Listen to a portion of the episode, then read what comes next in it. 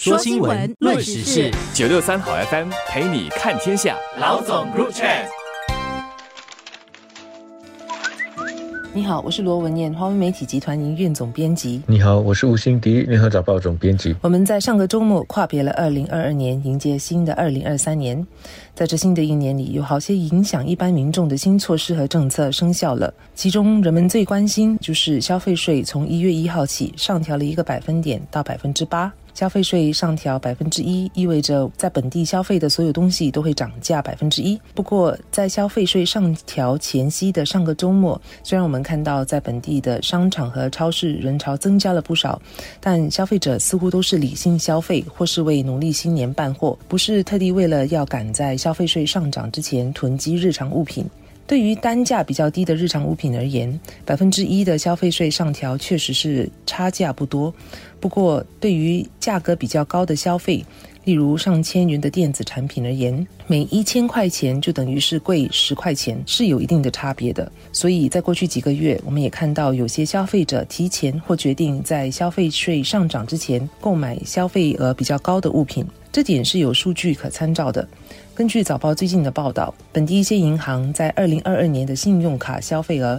增加了两三成。当然，这也是因为边境开放后，有许多国人出国旅游消费。但在增加消费税之前购物是另一个主要的原因，因为其中电脑和电子产品消费额超过四百元的交易，甚至比在疫情爆发前的二零一九年大大增加了八成左右。这显示不少国人确实是赶在消费税上调之前买下单价比较高的电子产品。消费税的上调在谈了好几年之后，现在终于正式生效了。这并不是消费税第一次的上调，对于绝大多数的商家来说，他们都已经很熟悉应该怎么做了，所以基本上并没有造成什么混乱。如受访者所说的，上调一个百分点影响其实是有限的，所以大家也都相对冷静的来购物，没有出现那种大家一窝蜂赶在消费税上调之前大买特买的那种情况。消费税需要调高的原因，政府已经解释了好几轮。他也通过总值八十亿元的这个援助配套，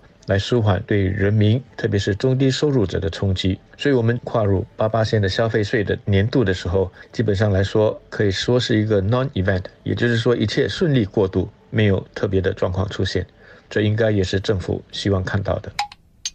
另一个在一月一号生效的新措施，就是消费者现在如果上网购买不超过四百元的商品，从海外空运或邮寄来本地的话，也需要付百分之八的消费税。在这之前，只有当商品价格超过四百元才需要付税。不过这点或许有好些消费者也原本都不知道，以为只要是网购物品，特别是从海外运过来的话，都不必付消费税。但现在，即便是你从中国订购几块钱的商品，也得还百分之八的消费。这相信会影响消费者通过网购平台在海外购买商品的意愿。现在我们在 Shopee、Lazada 等网购平台买物品的时候，如果是向中国或其他海外卖家订购商品，必须等比较长的时间才能收到物品，而商品出现问题时要解决也可能没那么容易。但还是有许多人选择这么做，主要的原因就是他们的价格是比本地便宜的。但是现在加上了百分之八的消费税，跟本地类似的商品相比，可能就不会再有这个价格优势了，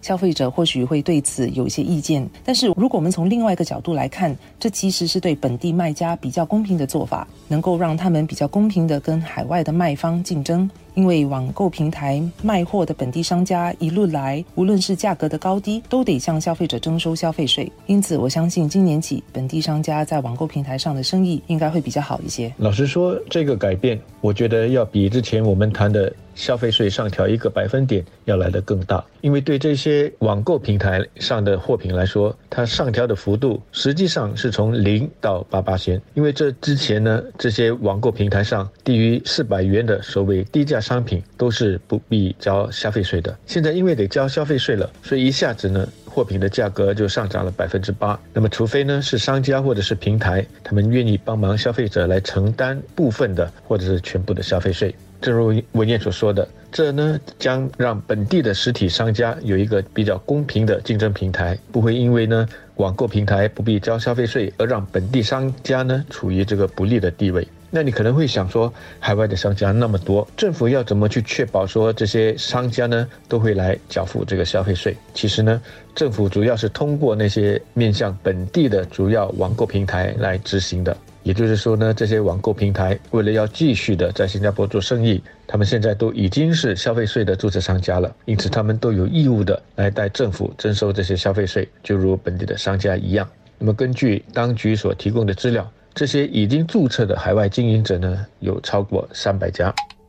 另一个我想谈的新措施，主要是出于。环境保护，但仍然跟消费有一些关系。这就是从今年中开始，全国三分之二的超市将为塑料袋等一次性的购物袋收费，每个袋子得收至少五分钱。个别超市业者可以决定要收多少。这样也就是说，从下半年起，当我们到超市买物品的时候，不能再像现在那样随意的要免费拿塑料袋。来装东西，其实以发达国家而言，新加坡推行这个措施已经算是晚了。在欧美国家，甚至是一些亚洲城市，都已经开始为一次性的塑料或纸袋收费，以此来鼓励消费者减少一次性袋子的使用。人们可能会认为一个袋子才五分钱，我还钱不就是了吗？或许对部分的消费者确实如此，他们会照还那五分钱或一毛钱。但从我自己的经验来看，这五分钱或一毛钱的收费还是有一些作用的。我会停顿半秒，想想我是否真的需要那个纸袋，即便是它才几分钱的事情。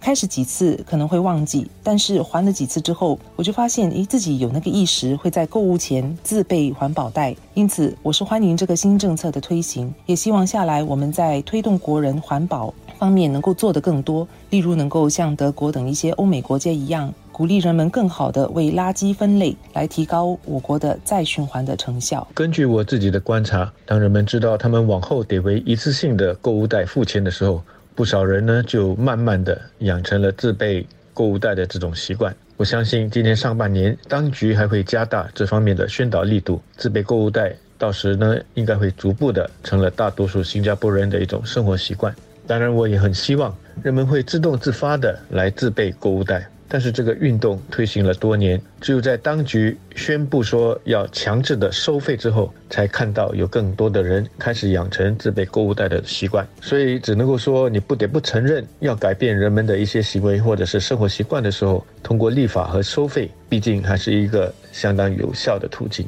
那么我可以预见，不少的机构和商家。会赶着在今年上半年制作可以重复使用的购物袋，免费的分发给他们的客户。那我在这里呢，要提醒大家，这一些可重复使用的所谓为环保购物袋，它们其实也都是在消耗资源的。所以呢，大家呢是自己够用就好了，不要贪多，不然呢家里堆积了一大堆的环保袋。说的夸张一点，可能自己一生也用不完，那其实是一点也不环保的，对地球所造成的破坏，甚至还可能比使用那些一次性购物袋还来得更大。